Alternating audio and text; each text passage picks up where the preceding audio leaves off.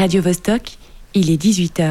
Le journal des bonnes nouvelles. Le scandale éclate. Premier souffle d'un vent de panique. Le débat sur la cohabitation entre le loup et le mouton est vif.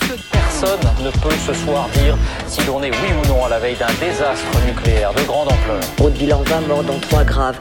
Enfin des bonnes nouvelles. Les premiers avions hybrides voleront en 2024. On le sait, les avions font partie des plus grands pollueurs de la planète, mais des solutions commencent à poindre pour décarboner l'aviation. En 2024, les premiers vols régionaux hybrides devraient entrer en service aux États-Unis.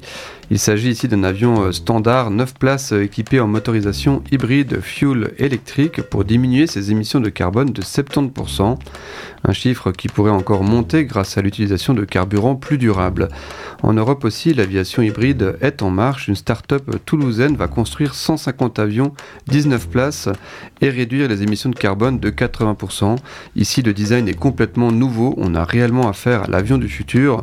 Il ne restera plus qu'à le développer à large échelle et pourquoi pas lui ajouter des panneaux solaires. La Suisse prête à accueillir le processus de paix en Ukraine. Oui, la Suisse est prête, c'est ce qu'affirme la conseillère fédérale Viola Amert au terme de sa rencontre avec le président ukrainien Volodymyr Zelensky, actuellement en voyage en Suisse. Le président ukrainien a aussi salué le rôle de la Suisse pour rétablir la paix. Reste à savoir maintenant euh, quand et où ce processus de paix pourra démarrer. À Davos, devant les décideurs de la planète, euh, Volodymyr Zelensky a qualifié Vladimir Poutine de prédateur qui ne se satisfera pas d'une guerre gelée. Or, pour mettre en place le processus de paix, du président russe sera indispensable. Crowdfunding.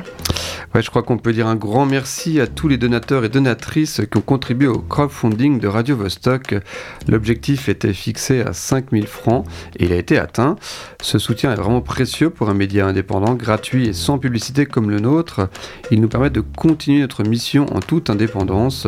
Il montre surtout qu'il est encore possible de faire un média solidaire où chacun donne ce qu'il peut et où tout le monde peut profiter d'une radio ouverte et indépendante. Et ça, ça fait plaisir. Merci à tout le monde.